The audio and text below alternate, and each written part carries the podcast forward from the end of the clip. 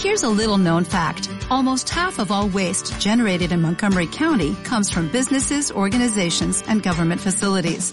Reducing the amount of waste in your workplace will have a positive impact on our environment. It can also save you money on your disposal costs. Reducing waste and recycling at your business is easy to do and is the law in Montgomery County. Make it your business to recycle right. Learn more at montgomerycountymd.gov slash recycle right or call 311.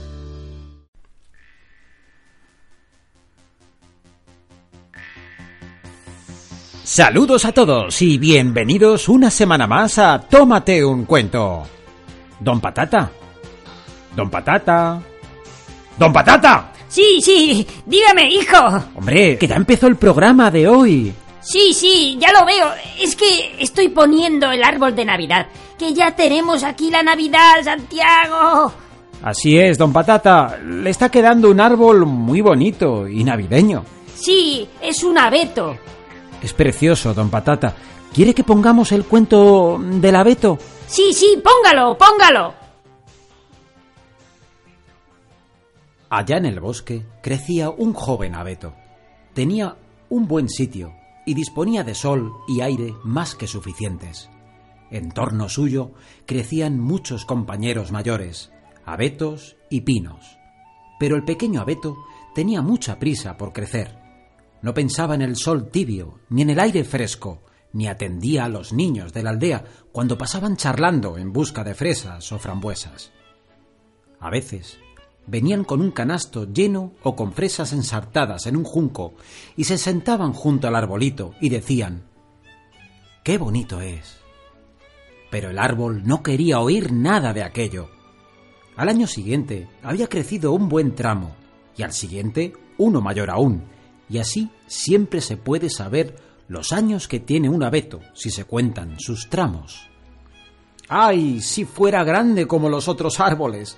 suspiraba el arbolito, y pudiera extender las ramas en torno mío y divisar con la copa el ancho mundo. Los pájaros anidarían en mis ramas y, cuando soplase el viento, movería mi copa con tanta solemnidad como ellos. No disfrutaba con los rayos del sol, ni con los pájaros, ni con las nubes rojas, que al amanecer y en el ocaso del día circulaban sobre él. Cuando llegó el invierno y la blanca nieve centelleaba a su alrededor, venía corriendo con frecuencia una liebre y daba saltos sobre el arbolito. Oh, era tan fastidioso. Pero pasaron dos inviernos y al tercero el árbol era tan grande que la liebre tuvo que correr alrededor suyo. Oh, crecer, crecer hacerse grande y viejo era el único placer de este mundo, pensaba el árbol. En otoño venían siempre los leñadores y cortaban algunos de los árboles más grandes. Pasaba cada año, y el joven abeto, que ya había crecido mucho, se estremecía al verlo, porque los grandes, espléndidos árboles caían a tierra con un estrepitoso crujido. Les cortaban las ramas y parecían desnudos, largos y delgados, apenas si se les reconocía, pero eran colocados en los carros y los caballos los sacaban del bosque. ¿A dónde iban? ¿Qué destino les esperaba? En primavera, cuando llegan la golondrina y la cigüeña, les preguntó el árbol ¿Sabéis a dónde los llevan? ¿Os los habéis encontrado? Las golondrinas no sabían nada, pero la cigüeña se quedó pensativa, afirmó con la cabeza y dijo Sí, creo que sí. He encontrado muchos barcos nuevos cuando volaba a Egipto. Tenían magníficos mástiles. Yo diría que eran ellos. Olían a Beto. Puedo felicitarte efusivamente, pues con qué majestad se alzaban. Hmm, si yo fuese lo suficientemente grande para volar sobre el mar. ¿Cómo es el mar? ¿A qué se parece? Bueno, es tan difícil de explicar, dijo la cigüeña, y se marchó. Goza de tu juventud, dijeron los rayos del sol. Alégrate de tu nueva estatura, de la vida joven que hay en ti. Y el viento besó el árbol y derramó lágrimas sobre él, pero el abeto no entendía. Cuando se aproximaba la Navidad, fueron cortados muchos árboles jóvenes, árboles que con frecuencia no eran mayores ni de edad que este abeto, que no tenía paz ni sosiego, sino que siempre quería marcharse. Estos jóvenes árboles, que eran precisamente los más hermosos, conservaban siempre sus ramas, eran colocados en los carros, y los caballos los sacaban del bosque. ¿A dónde irán? se preguntaba el abeto. No son mayores que yo, incluso hay uno que es más pequeño. ¿Por qué conservan todas sus ramas? ¿A dónde los llevan? Nosotros lo sabemos, nosotros lo sabemos, piaron los gorriones. Hemos estado mirando por las ventanas allá en la ciudad. Nosotros sabemos dónde los llevan. Oh, les espera el esplendor y la gloria, mayores que pueda imaginarse.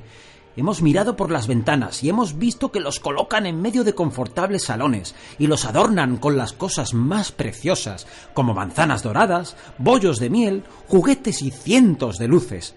¿Y después? preguntó el abeto, temblando con todas sus ramas. ¿Y después? ¿Qué ocurre después? En realidad no hemos visto más, pero era maravilloso. ¿Me tocará ir por este deslumbrante camino? Se regocijaba el árbol. Es mejor aún que cruzar el mar. Me muero de ganas de que llegue la Navidad. Ahora soy alto y ancho como los otros que se llevaron el año pasado. Oh, si estuviera en el carro, si me encontrara ya en el confortable salón con toda brillantez y honor. ¿Y después? Sí, debe haber algo mejor, algo más hermoso, porque si no, ¿para qué habrían de adornarme de esta manera?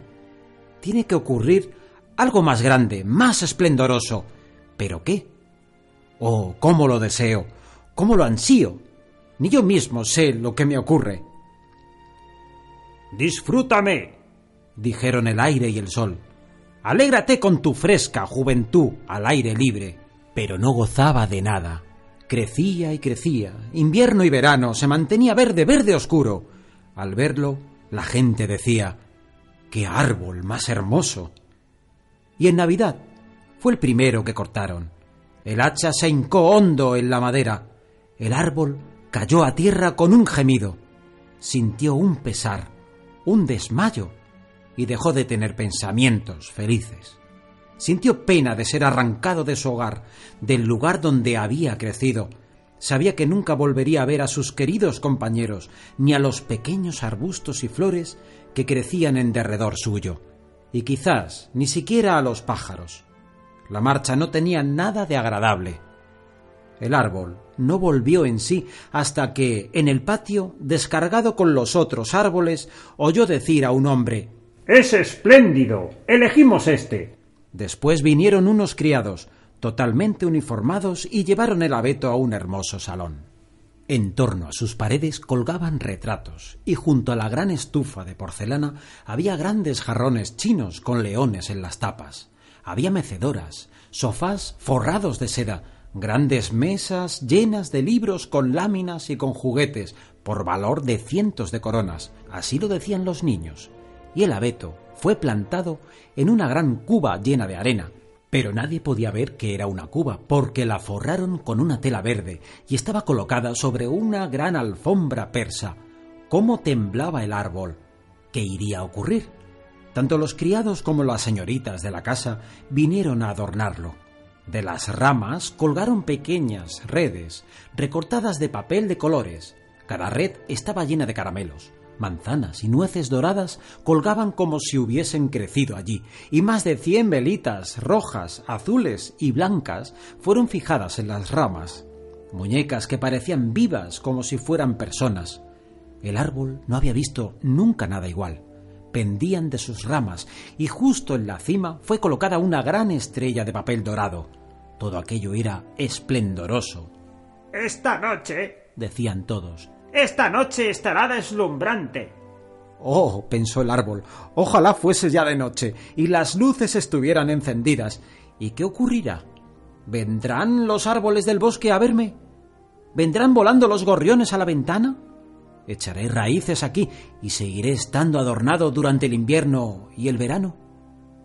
Ignoraba bastantes cosas, ¿no os parece? Y tenía verdadero dolor de corteza, de pura ansiedad. Y el dolor de corteza es tan malo para un árbol como el dolor de cabeza para nosotros. Por fin, encendieron las velas. ¡Qué brillo! ¡Qué resplandor! El árbol temblaba con todas sus ramas, tanto que una de las velas prendió fuego a una de ellas. ¡Uf! lo que dolía. Dios mío. gritaron las señoritas, y lo apagaron con rapidez. Entonces el árbol ya no se atrevió a mover una hoja. Oh, era horrible. Tenía tanto miedo de perder algo de su esplendor. Estaba aturdido de tanto brillo. Y de pronto la puerta del salón se abrió de par en par, y una multitud de niños se precipitó sobre él como si fuesen a derribarlo. Las personas mayores venían muy serias detrás. Los pequeños estuvieron callados, pero solo un instante, porque enseguida comenzaron a armar un ruido, bailaron en torno al árbol y arrancaron un regalo tras otro. ¿Qué es lo que están haciendo? pensó el árbol. ¿Qué va a ocurrir? y las velas se gastaron hasta llegar a las ramas y fueron apagadas cuando se consumieron. Y entonces los niños obtuvieron permiso para despojar al árbol. ¡Ah! Se precipitaron sobre él, de modo que crujieron todas sus ramas. De no haber estado sujeto por la cima y la estrella de oro al techo, lo hubieran derribado. Los niños bailaron alrededor con sus bonitos juguetes. Nadie se fijó más en el árbol excepto la vieja niñera, que fue a mirar entre las ramas, pero solo para ver si no se había quedado olvidado algún higo o alguna manzana. ¡Un cuento! ¡Un cuento! gritaron los niños, empujando a un hombrecillo obeso hacia el árbol. Se sentó bajo él. Como si estuviéramos en el bosque, dijo. Al árbol le gustará también mucho oírlo, pero contaré solo un cuento ¿Queréis oír el IBD-ABD o el de Terrón Coscorrón, que se cayó por la escalera pero subió al trono y se casó con la princesa? ¡IBD, IBD! gritaron unos. ¡Terrón Coscorrón! gritaron otros. Todo era un puro clamor y griterío. Solo el abeto se mantenía callado y pensaba ¿Tendré que intervenir en esto? ¿Tendré que hacer algo? Y claro está, que había intervenido y había hecho cuanto tenía que hacer. Y el hombre gordo contó el cuento de Terrón Coscorrón, que cayó por la escalera y sin embargo se sentó en el trono y se casó con la princesa. Y los niños aplaudieron y gritaron ¡Cuenta, cuenta! porque querían también el de IBD ABD, pero tuvieron que conformarse con el de Terrón Coscorrón. El abeto permanecía muy quieto y pensativo. Nunca los pájaros del bosque habían contado cosas parecidas. Terrón Coscorrón cayó por la escalera y, sin embargo, se casó con la princesa. Sí, sí, así pasa en el mundo, pensó el abeto, convencido de que era verdad lo que aquel caballero tan fino había contado. Vaya, quién sabe, eh, quizás me caiga yo también por la escalera y me case con una princesa. Y se regocijó al pensar que al día siguiente sería cubierto con velas y juguetes y frutas doradas. Mañana no temblaré, pensó, Voy a disfrutar plenamente de todo mi esplendor. Mañana oiré de nuevo el cuento de Terrón Coscorrón y quizá el de Ibedé Abedé. Y el árbol permaneció en silencio y pensativo toda la noche. Por la mañana entraron el criado y la criada. Ahora, pensó el árbol, comenzarán a adornarme de nuevo, pero lo arrastraron por la sala y, escaleras arriba, lo metieron en el desván y allí lo dejaron, en un rincón oscuro, donde no llegaba luz alguna. ¿Qué significará esto? pensó el árbol. ¿Qué tendré que hacer aquí? ¿Qué tendré que oír? Y se mantuvo contra la pared y pensó y pensó. Y tuvo mucho tiempo porque pasaron días y noches. No subía nadie, y cuando por fin vino alguien, fue para poner unas grandes cajas en un rincón. El árbol estaba muy escondido, se diría que había sido olvidado por completo. Ahora es invierno, pensó el árbol. La tierra está dura y cubierta de nieve. Los hombres no pueden plantarme. Por lo tanto, tengo que estar aquí, esperando hasta la primavera. Qué bien pensado. Qué inteligentes son los hombres. Si no estuviera esto tan oscuro y tan espantosamente solitario. Ni una pequeña liebre acierta a pasar. Era tan agradable allá en el bosque cuando había nieve y la liebre pasaba saltando. Sí, incluso cuando brincaba sobre mí, aunque no me gustara entonces.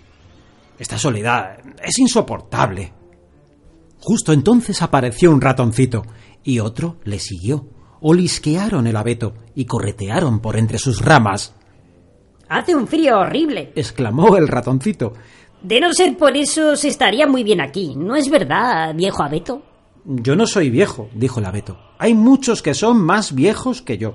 ¿De dónde vienes? Preguntaron los ratones. ¿Y qué sabes? Eran terriblemente curiosos. Háblanos del sitio más bonito de la Tierra. ¿Has estado allí? ¿Has estado en la despensa donde hay quesos en los estantes y los jamones cuelgan del techo, donde se baila sobre velas de sebo y se entra muy delgado y se sale gordo gordo? No lo conozco, dijo el árbol. Pero conozco el bosque, donde brilla el sol y donde cantan los pájaros. Y entonces les contó detalles de su juventud. Los ratoncitos no habían oído nunca nada semejante.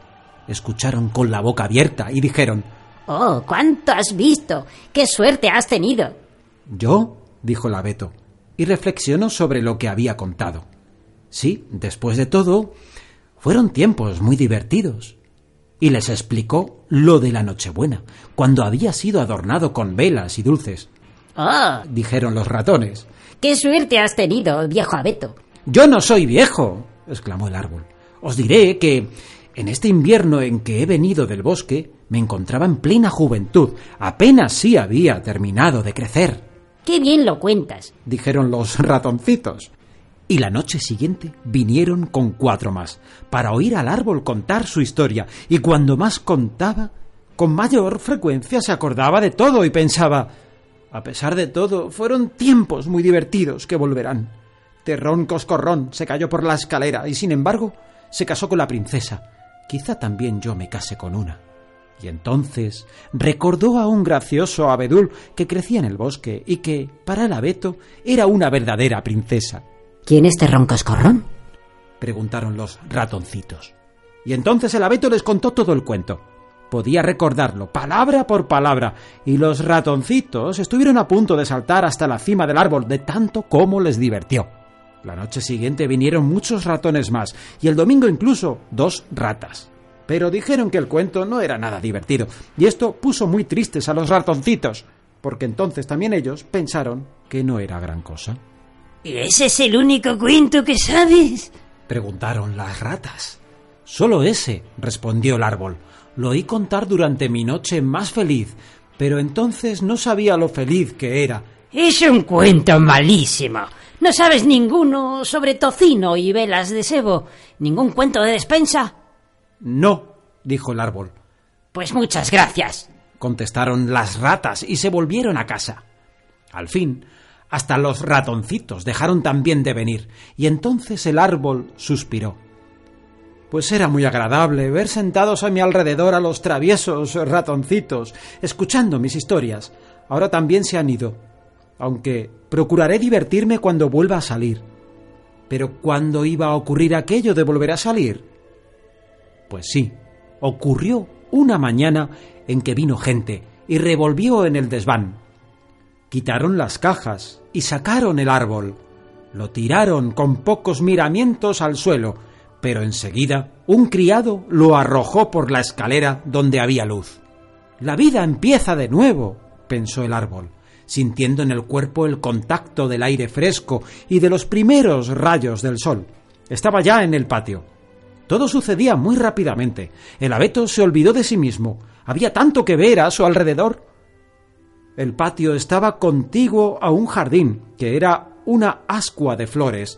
Las rosas colgaban, frescas o fragantes. Por encima de la diminuta verja estaban en flor los tilos, y las golondrinas chillaban volando. Ahora a vivir, pensó este alborozado, y extendió sus ramas. Pero ¡ay! estaban secas y amarillas. Y allí lo dejaron entre hierbajos y espinos. La estrella de oropel seguía aún en su cúspide y relucía a la luz del sol. En el patio jugaban algunos de aquellos alegres muchachuelos que por Nochebuena estuvieron bailando en torno al abeto y que tanto lo habían admirado. Uno de ellos se le acercó corriendo y le arrancó la estrella dorada. Miren lo que hay todavía en este abeto, tan feo y viejo, exclamó, subiéndose por las ramas y haciéndolas crujir bajo sus botas. El árbol, al contemplar aquella magnificencia de flores y aquella lozanía del jardín y compararlas con su propio estado, sintió haber dejado el oscuro rincón del desván. Recordó su sana juventud en el bosque, la alegre Nochebuena y los ratoncitos que tan a gusto habían escuchado el cuento de Cample Dampe. Todo pasó. Todo pasó, dijo el pobre abeto. ¿Por qué no supe gozar cuando era tiempo? Ahora todo ha terminado. Vino el criado y con un hacha cortó el árbol a pedazos, formando con ellos un montón de leña, que pronto ardió con clara llama bajo el gran caldero. El abeto suspiraba profundamente y cada suspiro semejaba un pequeño disparo. Por eso los chiquillos, que seguían jugando por allí, se acercaron al fuego y sentándose y contemplándolo exclamaban ¡Pif, paf!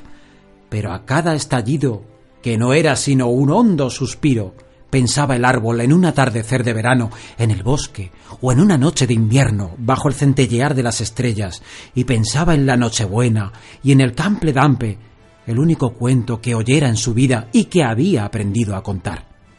Y así hasta que estuvo del todo consumido. Los niños jugaban en el jardín, y el menor de todos se había prendido en el pecho la estrella dorada que había llevado el árbol en la noche más feliz de su existencia. Pero aquella noche había pasado, y con ella el abeto, y también el cuento. Adiós, adiós, y este es el destino de todos los cuentos. Bueno amigos, y ahora que Santiago se ha ido, voy a presentar yo el programa. Eh, vamos a poner un cuento de un árbol muy curioso, muy curioso. Lo voy a poner, lo voy a poner. Don Patata. Póngalo, póngalo. Don Patata, ¿qué hace usted? El árbol de los zapatos. Juan y María miraban a su padre que cavaba en el jardín. Era un trabajo muy pesado. Después de una gran palada, se incorporó, enjugándose la frente. Mira, papá ha encontrado una bota vieja, dijo María. ¿Qué vas a hacer con ella? quiso saber Juan. Se podría enterrar aquí mismo, sugirió el señor Martín. Dicen que si se pone un zapato viejo debajo de un cerezo, crece mucho mejor. María se rió. ¿Qué es lo que crecerá? ¿La bota? Bueno, si crece, tendremos bota asada para comer y la enterró. Ya entrada la primavera, un viento fuerte derribó el cerezo, y el señor Martín fue a recoger las ramas caídas. Vio que había una planta nueva en aquel lugar, sin embargo no la arrancó, porque quería ver qué era. Consultó todos sus libros de jardinería, pero no encontró nada que se le pareciera. Jamás vi una planta como esta, les dijo a Juan y a María. Era una planta bastante interesante, así que la dejaron crecer, a pesar de que acabó por ahogar los retoños del cerezo caído. Crecía muy bien. A la primavera siguiente era casi un arbolito. En otoño aparecieron unos frutos grisáceos. Eran muy raros, estaban llenos de bultos y tenían una forma muy curiosa. Ese fruto me recuerda algo, dijo la señora Martín. Entonces se dio cuenta de lo que era. Parecen botas. Sí, son como unos pares de botas colgadas de los talones. Es verdad. Parecen botas, dijo Juan asombrado, tocando el fruto. ¿Habéis dicho botas? preguntó la señora Gómez, asomándose. Sí, crecen botas. Pedrito ya es grande y necesitará botas, dijo la señora Gómez. ¿Puedo acercarme a mirarlas? Claro que sí, pase, pase y, y véala con sus propios ojos. La señora Gómez se acercó con el bebé en brazos, lo puso junto al árbol, cabeza abajo. Juan y María acercaron un par de frutos a sus pies. Aún no están maduras, dijo Juan. Vuelva mañana para ver si han crecido un poco más. La señora Gómez volvió al día siguiente con su bebé, pero la fruta era aún demasiado pequeña. Al final de la semana, sin embargo, comenzó a madurar, tomando un brillante color marrón. Un día descubrieron un par que parecían justo el número de Pedrito. María las bajó y la señora Gómez se las puso a su hijo. Le quedaban muy bien y Pedrito comenzó a caminar por el jardín. Juan y María se lo contaron a sus padres y el señor Martín decidió que todos los que necesitaran botas para sus hijos podían venir a recogerlas del árbol. Pronto todo el pueblo se enteró del asombroso árbol de los zapatos y muchas mujeres vinieron al jardín con sus hijos pequeños. Algunas alzaban a los bebés para poder calzarles los zapatos y ver si les iban bien, otras los levantaban cabeza abajo para medir la fruta con sus pies. Juan y María recogieron los que sobraban y las colocaron sobre el césped, ordenándolas por pares. Las madres que habían llegado tarde se sentaron con sus hijos. Juan y María iban de aquí para allá, probando las botas, hasta que todos los niños tuvieron las suyas. Al final del día, el árbol estaba completamente pelado. Una de las madres, la señora Blanco, llevó a sus trillizos y consiguió zapatos para los tres. Al llegar a casa, se los mostró a su marido y le dijo Los traje gratis del árbol del señor Martín. Mira, la cáscara es dura como el cuero, pero por dentro son muy suaves. ¿No es estupendo? El señor Blanco contempló detenidamente los pies de sus hijos. Quítale los zapatos, dijo al fin. Tengo una idea y la pondré en práctica en cuanto pueda. Al año siguiente, el árbol produjo frutos más grandes, pero como a los niños también les habían crecido los pies, todos encontraron zapatos de su número. Así, año tras año, la fruta en forma de zapato crecía lo mismo que los pies de los niños. Un buen día apareció un gran cartel en casa del señor Blanco, que ponía con letras grandes, marrones, calzados Blanco S.A. Andaba el señor Blanco con mucho misterio, plantando cosas en su huerto, dijo el señor Martín a su familia. Por fin lo entiendo. Plantó todos los zapatos que les dimos a sus hijos durante estos años, y ahora tiene muchos árboles, el muy zorro. Dicen que se hará rico con ellos, exclamó la señora Martín con amargura. En verdad, parecía que el señor Blanco se iba a hacer muy rico. Ese otoño contrató a tres mujeres para que le recolectaran los zapatos de los árboles y los clasificaran por números. Luego envolvían los zapatos en papel de seda y los guardaban en cajas para enviarlos a la ciudad, donde los venderían a un buen precio. Al mirar por la ventana, el señor Martín vio al señor Blanco, que pasaba en un coche elegantísimo. Nunca pensé en ganar dinero con mi árbol, le comentó a su mujer. No sirves para los negocios, querido, dijo la señora Martín cariñosamente. De todos modos, me alegro de que los niños del pueblo puedan tener zapatos gratis. Un día, Juan y María paseaban por el campo, junto al huerto del señor Blanco. Este había construido un muro muy alto para que no entrara la gente. Sin embargo, de pronto asomó por encima del muro la cabeza de un niño. Era Pepe, un amigo de Juan y María. Con gran esfuerzo había escalado el muro. Hola, Pepe, dijo Juan. ¿Qué hacías en el jardín del señor Blanco? El niño, que saltó ante ellos, sonrió. Ya veréis, dijo, recogiendo frutos de zapato hasta que tuvo los brazos llenos. Son del huerto. Los arrojé por encima del muro. Se los llevaré a mi abuelita, que me va a hacer otro pastel de zapato. ¿Un pastel? preguntó María. No se me había ocurrido. ¿Y está bueno? Verás, la cáscara es un poco dura, pero si cocinas lo de dentro con mucho azúcar, está muy rico. Mi abuelita hace unos pasteles estupendos con los zapatos. Ven a probarlo si quieres. Juan y María ayudaron a Pepe a llevar los frutos a su abuela, y todos comieron un trozo de pastel. Era dulce y muy rico, tenía un sabor más fuerte que las manzanas y muy raro. A Juan y a María les gustó muchísimo. Al llegar a casa recogieron algunas frutas que quedaban en el árbol de los zapatos. Las pondremos en el horno, dijo María. El año pasado aprendí a hacer manzanas asadas. María y Juan asaron los zapatos, rellenándolos con pasas de uva. Cuando sus padres volvieron de trabajar, se los sirvieron con nata. Al señor y a la señora Martín les gustaron tanto como a los niños. Al terminar, el señor Martín dijo riendo Vaya, tengo una idea magnífica y la pondré en práctica. Al día siguiente fue al pueblo en su viejo coche, con el maletero lleno de cajas de frutos de zapato. Se detuvo en la feria y habló con un vendedor. Entonces comenzó a descargar el coche. El vendedor escribió algo en un gran cartel y lo colgó en su puesto. Pronto se juntó una muchedumbre. ¡Mirad! Frutos de zapato a cinco monedas el kilo. Pero si yo pagué 500 monedas por un par para mi hijo, dijo una mujer. Alzó a su niño y les enseñó las frutas que llevaba puestas. Mirad, por estas pagué 500 monedas en la zapatería y aquí las venden a cinco. Solo cinco monedas, gritaba el vendedor. Hay que pelarlos y comer la pulpa, que es deliciosa. Son muy buenos para hacer pasteles. Nunca más volveré a comprarlos en la zapatería, dijo otra mujer. Al final del día, el vendedor se sentía muy contento. El señor Martín le había regalado los frutos y ahora tenía la cartera llena de dinero. A la mañana siguiente, el señor Martín volvió al pueblo y leyó en los carteles de las zapaterías zapatos naturales blanco, crecen como sus niños.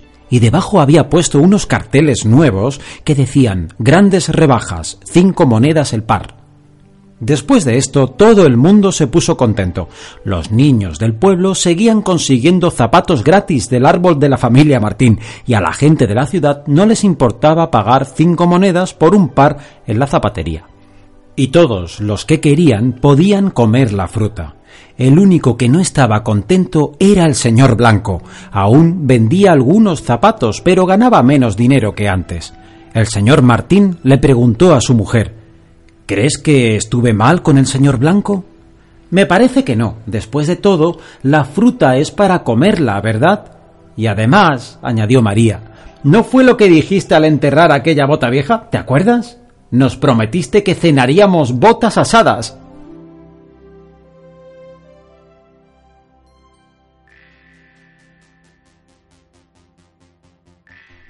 Bueno amigos, ya habéis escuchado unos cuentos de árboles, ¿eh? Bastante buenos. Don Patata, don Patata. Que, que viene Santiago, me voy a callar. Don Patata, don Patata, a ver. Otra vez, otra vez. No, como usted no estaba. Bueno, don Patata, porque me cae muy bien, que si no... Bueno, amigos, que nada, ya hemos escuchado, como dice don Patata, unos cuentos de árboles y podemos dar por finalizado el programa de hoy. Simplemente, y como siempre, agradeceros la escucha y agradeceros también esos eh, correos electrónicos que nos enviáis cada semana al correo que recordamos es tómate un cuento arroba yahoo.com tómate un cuento arroba yahoo.com nos escuchamos la próxima semana. Adiós. Adiós adiós